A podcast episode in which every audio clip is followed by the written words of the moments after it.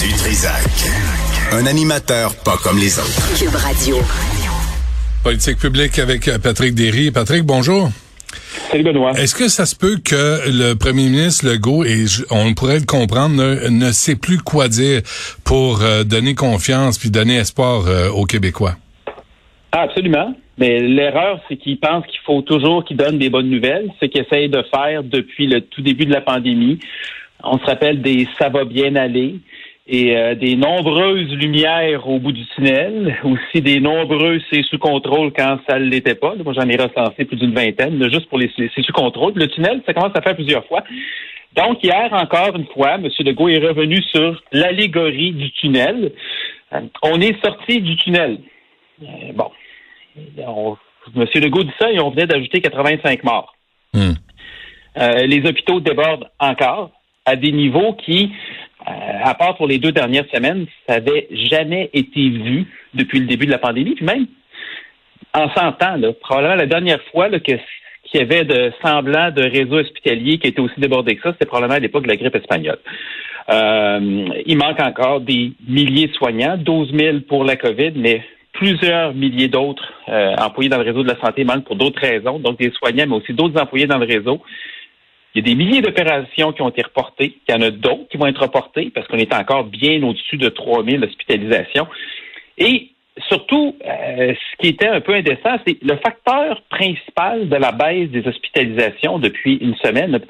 Une baisse, c'est relatif parce que quand tu es en haut de l'Everest puis que tu descends de quelques centaines de mètres, là, c'est encore haut en tabarouette et ouais, tombé. Euh, on, avait un peu plus de 3400 hospitalisations il y a une semaine. On est rendu à un peu en bas de 3200, donc ça a baissé d'environ 140. Mais la plus grosse partie de cette baisse-là, c'est des morts. Hmm. Hein? On a eu euh, on a eu 334 décès depuis une semaine là, euh, rapportés à la journée même là, selon les données de l'INSPQ. Même si tu enlèves les décès qui sont survenus en CHSLD puis en résidence, et on sait qu'une partie de ces décès-là quand même eu à l'hôpital, tu quand même au-dessus de 200 morts, donc plus de morts qu'il y a de baisse des hospitalisations. Donc, c'est vrai qu'on a moins d'entrées des hospitalisations, mais on a moins de sorties aussi pour les mêmes raisons, parce que les cas sont en baisse. Mais euh, on est encore dans le tunnel, puis on est dans le tunnel pour un bon bout de temps. Hmm. Bon, et toutes les, on, a parlé de l'analyse des eaux usées qu'on refuse encore de faire au Québec, mais à un moment donné, en novembre dernier, on le savait là, que ça s'en venait ailleurs, on le savait en tout cas. Absolument, absolument, pour le variant Omicron et pour évidemment la montée de Delta qui avait commencé aussi, parce que M. Legault dit hier aussi, qui aurait prévu au début décembre qu'on aurait un variant qui nous amènerait au niveau qu'on a vu ces dernières semaines? Euh, on savait dès la fin novembre que Micron, c'était excessivement contagieux. Moi, je suis allé voir ce que j'avais posté euh, sur les médias sociaux pendant cette période-là. Euh, donc, dès la fin novembre, j'ai fait quelque chose là-dessus. Le 27 novembre, 61 passagers de retour d'Afrique du Sud testent positifs aux Pays-Bas. 61 dans le mmh. même voyage. Mmh. Tu sais, ça allume des lumières. Le 28 novembre, on avait deux cas au Canada, mais on avait déjà identifié un cas de micro en Chine chez un voyageur canadien. Fait qu'imagine-tu, quand tu as quelqu'un qui est sorti du pays, qui se fait tester, qui est positif à Omicron, il y avait des maudites bonnes chances qu'il n'y en avait pas juste deux dans le pays. Et à ce moment-là, on avait déjà un paquet de pays d'Europe, d'Afrique et Israël notamment, où les cas d'Omicron avaient explosé en quelques jours. Quand, quand M. Legault dit qui aurait prévu, je suis désolé, il y avait plein d'avertissements, c'est documenté. Amusez-vous à remonter mon fil Twitter fin décembre, début novembre, aussi sur la hausse des cas, sur la hausse des hospitalisations, sur le fait que c'était en train de s'accélérer. Mais qu'est-ce que tu veux? on voulait pas y croire. Hein? On voulait pas croire euh, à l'Omicron. Là. On avait déjà plein de dos. Puis là, on voulait pas croire à cette mauvaise nouvelle-là. Mais ça, c'est pas une approche scientifique. Non, puis ça revient à ce que tu disais en, en, entrée de, de, de, chronique, c'est-à-dire que M. Legault a toujours ce maudit réflexe-là d'essayer, bien, en fait, plusieurs politiciens essaient de dire on a des bonnes nouvelles, puis on le voit aux conférences de presse, on trouve des angles positifs. Mais des fois, il faut dire les choses peut-être un peu plus sobrement. Écoute, moi, je vais t'en donner quand même une bonne nouvelle. Mm-hmm. Hein. Le gouvernement du Québec a quand même mis en ligne une plateforme où on va pouvoir rapporter le résultat des tests rapides pour compenser un peu le fait qu'on n'est pas capable de suivre ce qui se passe puisque les tests PCR avec euh, un recensement en bonne et due forme de la santé publique n'ont pas lieu présentement. Mais cette plateforme a été lancée hier. Olivier Drouin, lui, de COVID École Québec, qui recense à lui seul les cas dans toutes les écoles du Québec, qui avait battu le ministère là-dessus au départ, a lancé sa plateforme pour le recensement des tests rapides il y a un mois, Hmm. le 26 décembre. Donc, et lui, il fait ça seul. là. Il n'y a pas d'armée en dessous de lui. Là. Il fait ça seul. Il fait ça en plus avec le, re- le recensement des écoles. Et il vient en plus de démarrer une plateforme pour qu'on ait accès en temps réel aux lectures des taux de CO2 dans les classes pour qu'on sache où il y a des problèmes de qualité de l'air. Donc, un, un système qui est très transparent. là. En fait, c'est une espèce de sorte de Wikipédia. Mais on n'a pas- Wikipédia. On n'a pas le goût de l'engager, Olivier Drouin, au ministère de la Santé ou à la Santé publique. On va dire, je te donne un bureau, tu vas en faire plus que toute notre armée de fonctionnaires.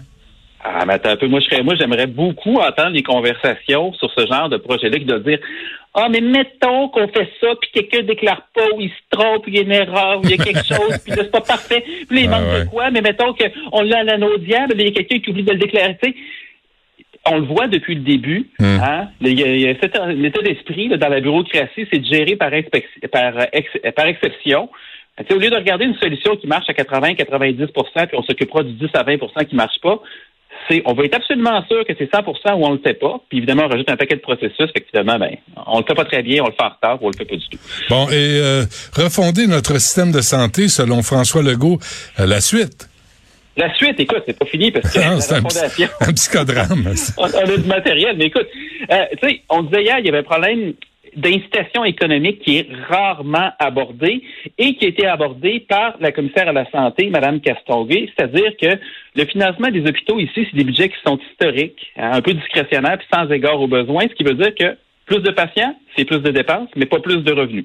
Ça aide pas. C'est un peu la même chose pour les, les, les soins aux aînés dans le sens où on demande d'en faire plus, mais sans que les budgets suivent, par exemple pour euh, les soins dans les CLSC, mais on récompense pas non plus la qualité ou l'efficacité dans, dans les CHSLD, par exemple, parce qu'il y a des bons CHSLD et il y a des moins bons CHSLD. Mhm.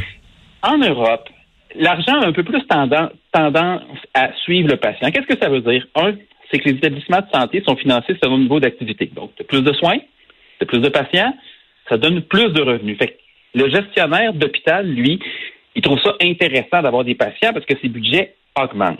L'autre chose, c'est qu'il y a une diversité de fournisseurs publics au BNL et privés, ce qui veut dire que tu as plus de choix.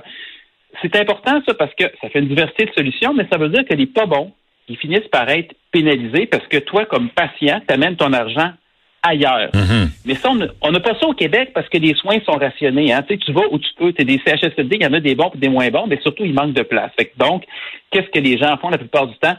Ils vont au premier endroit où est-ce qu'ils peuvent aller. Et c'est là que je vais te raconter une espèce de fable. C'était le, le vilain petit hôpital suédois. Oui. c'est que c'est l'hôpital Saint-Goran ou Saint-Georges à Stockholm, en Suède. C'était un hôpital qui était moribond il y a une vingtaine d'années. Et le gouvernement voulait le fermer. Et aujourd'hui, il est parmi les trois, quatre meilleurs hôpitaux du pays. Qu'est-ce qui s'est passé? Et ce qui est arrivé, c'est que c'est une décision très audacieuse du Conseil euh, de comté de Stockholm, parce que la santé là-bas, c'est une compétence régionale. Donc, mettons, Laval gérerait sa partie du système de santé euh, pour les opérations courantes. Et ils ont décidé, de, plutôt que de fermer l'hôpital, de le confier à une multinationale qui s'appelle Capio, aujourd'hui Capio Ramsey, qui est présente dans plusieurs pays d'Europe. Et qu'est-ce qui est arrivé? Le volume de patients a triplé en 20 ans aux urgences. Donc, c'est un petit hôpital, mais finalement, il y a autant de volume que l'hôpital général juif, qui est celui qui a les urgences les plus grosses au Québec. Ils ont d'excellents indicateurs de qualité sur les soins, sur la satisfaction des patients. Et évidemment, tu as la dynamique du financement de l'activité qui entre là-dedans, c'est-à-dire que plus ils ont de patients, plus ils reçoivent de financement. Ça aide. Mais tu as aussi une motivation du profit. C'est-à-dire que s'ils sont bons, qui sont efficients, qui donnent des bons soins, puis évidemment, ça suppose que le patient ne revienne pas trois fois à l'hôpital après Mhm. pour euh, des, des soins mal, mal donnés, Ouais. ils gardent une marge de profit. Donc, c'est une incitation pour ces entreprises-là parce qu'il y en a des multinationales et des grandes entreprises dans les systèmes de santé en Europe et ailleurs dans le monde, mais il n'y en a pas, il y en a pas au Québec. Et c'est c'est intéressant parce qu'ils veulent tellement être bons qu'ils dépassent les exigences du gouvernement. Par exemple, le gouvernement en Suède oblige des sondages nationaux une fois par année pour savoir si les patients sont satisfaits des soins. Mais à Saint-Goran, on ne dit pas assez. On va faire des sondages en continu pour avoir vraiment le feedback rapide.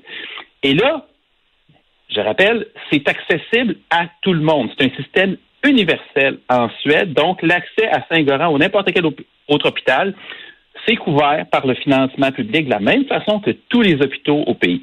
Et le bonus, même le syndicat local est content parce qu'il y avait une espèce de guerre entre la gauche et la droite, en tout cas le, centre-gauche et la centre-droite, on est en mhm. Suède quand même, mhm. pour dire on veut ramener ça dans le giron public, c'est épouvantable les profits, puis il y a des, des, grandes centrales syndicales qui étaient là-dedans.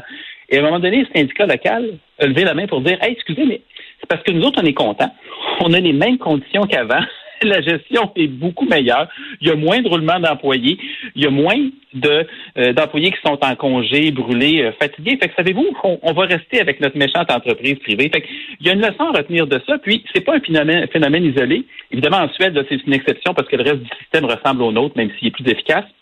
Mais il y a eu ce genre de virage-là vers le privé en Allemagne pendant les années 90 où il y a plusieurs hôpitaux qui ont été privatisés, toujours en gardant euh, une couverture universelle. Mm-hmm. Et les coûts ont baissé, la qualité des soins s'est améliorée. Puis, tu sais, l'attente aux urgences en Allemagne, là, ça n'existe pas.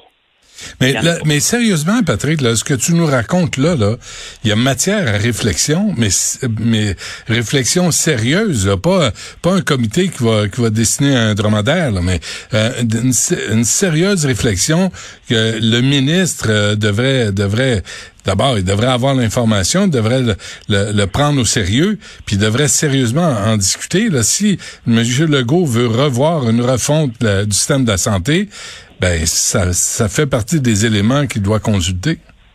Oui, absolument. Puis on a commencé avec le gros orteil, et là-dessus, je vais lancer une fleur au euh, Alex-ministre Barrette parce que il a fini par se laisser convaincre d'essayer ça dans des chirurgies, des cliniques de chirurgie privées ici, c'est-à-dire qu'en donnant du financement public pour des chirurgies privées, ça élargit l'accès, ça va super bien.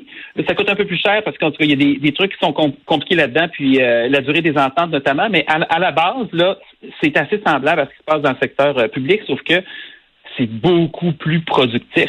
Mais, mais là, on a euh, diabolisé le, le système privé. Même moi, là, tu sais, il y a 20 ans, là, je regardais un topo que j'avais fait sur la, la, médecine au Québec, le système, les deux, deux vitesses, puis j'étais contre le privé. Puis mais à un moment donné, il y a des nuances à apporter dans tout ça. Exactement. Ben, c'est ça. Mais moi, moi, je regarde un système à l'américaine où tu as 30 millions de personnes qui sont pas couvertes. Ça tu veux, tu veux pas ça, non? Ça prend, ça prend une couverture universelle, mais le privé, c'est pas de sortir la carte de crédit, ça veut dire de l'entrepreneuriat. C'est tout ce qui marche bien dans notre vie là. Généralement, ça vient pas du gouvernement, ça vient d'entreprise. Puis quand il y a un peu de concurrence, ce qui est super, c'est que les mauvaises entreprises finissent par péter, puis celles qui remontent à surface puis qui restent, euh, ben c'est les meilleures. Si on a vu mm. par exemple pour, pour, pour, les voitures, heureusement que c'était pas fabriqué par le gouvernement canadien ou américain, puis qu'on a eu des voitures japonaises, ça, ça a monté le niveau pour tout le monde. mais il y a un il y, a, il y, a, un dogme ici à briser. Puis le dogme n'est pas juste en politique, il n'est pas juste dans les bureaux des ministères, qui est présent aussi. Il y a une culture au ministère de la Santé, il ne faut pas l'oublier.